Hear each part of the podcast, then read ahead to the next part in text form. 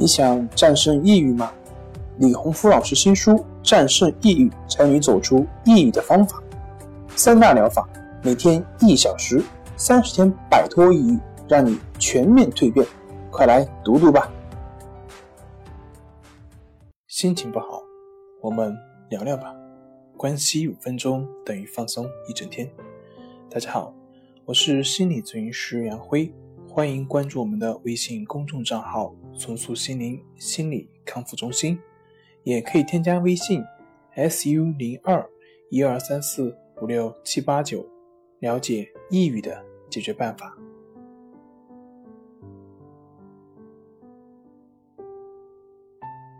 今天要分享的作品是《万万没想到不吃药真的可以自愈》第二部分。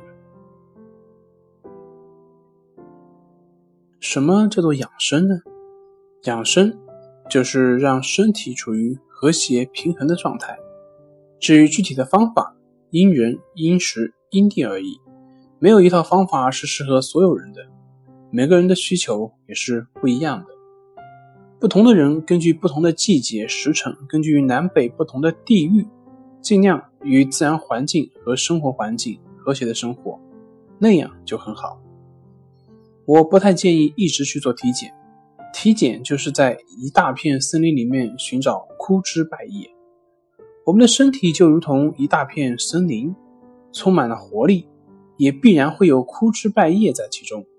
只要能吃能喝，能睡能笑，就是很不错的状态。不必太早让自己进入病人的角色，让自己被疾病的阴影覆盖。人最终靠自己的生机和活力生活在宇宙的大空间之中。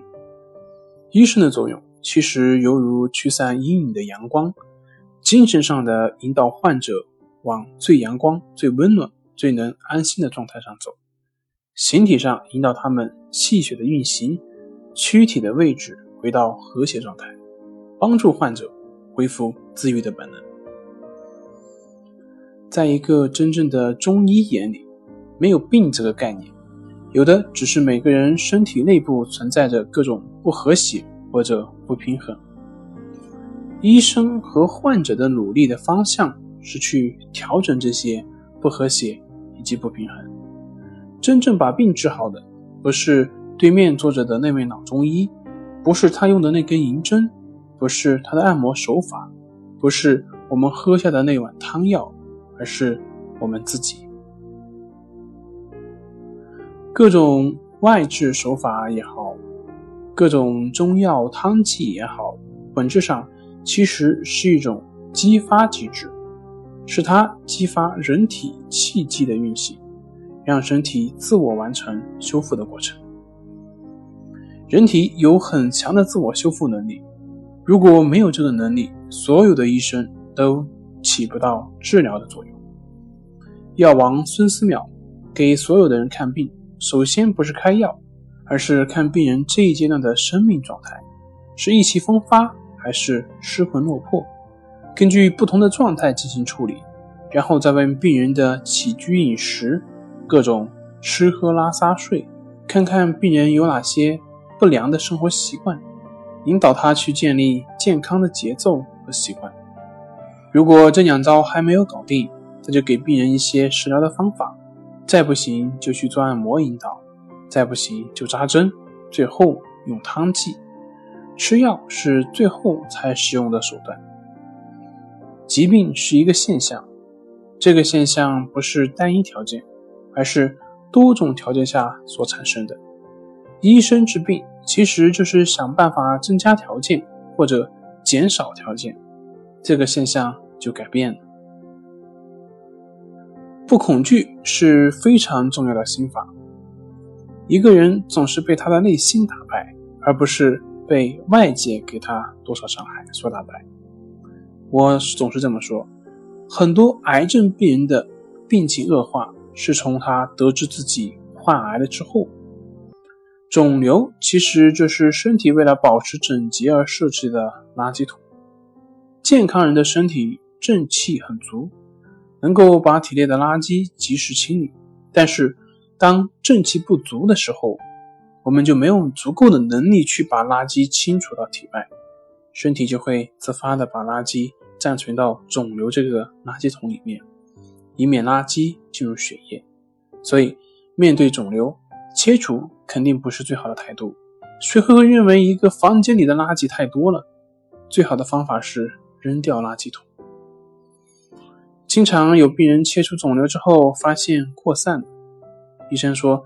其实这是因为你把垃圾桶扔了，当然房间里面就会到处是垃圾。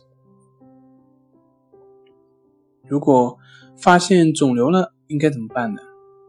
医生建议是：首先不要怕，不要慌，问问自己，我心里有什么打不开的结，在身体留下的印记？我有什么没有宣泄的情绪被压在心里？我有没有不良的生活习惯？先把心结解开，管理肿块的是阳气，解开心结，节约了阳气，身体就有力量去缩小肿块了。不恐惧是非常重要的心法，相信癌症是自己的朋友，肿瘤的出现是在提醒自己反观自我，看看自己出现了什么问题而不自知。肿瘤的本质不过是一个垃圾桶，没什么好可怕的。它是身体自我保护的产物，不要用激进对抗的方式来对待肿瘤。很多时候，我不用“肿瘤”“癌症”这些字眼，我会换一个词，叫它“肿块”，还是指同一个东西，但是用“肿块”这个词，负面的心理暗示就没有那么强了，病人也就没有那么多恐惧了。恐则气下，本来正气就弱。恐慌会进一步降低免疫力，人在恐惧之中，整个人就是纠结的、紧张的。一定要记住，现代医学经常强调的最坏的结果，只是无数种可能之一。生活方式方面，我们还有三个非常具体的建议：第一，离开熟悉的人群，周围的人不断的嘘寒问暖，有时候会给人温暖的能量。有时候就会给人增加压力。对于一个肿瘤患者，亲友们的过度关心会时常提醒他自己是个重病人，反而强化了心理阴影和负面能量。第二点，改变节奏，改变动静阴阳。原来忙忙碌碌四处奔波，学一学打坐站桩，让自己静下来。原来特别宅，不爱出门，不爱活动的，出去旅旅游旅行。接触不同的山水风景，不同的人，把视野打开。第三点，调整作息时间，调整饮食，不熬夜，吃素，让身体内部节律正常有序。好了，今天就分享到这里，咱们下回再见。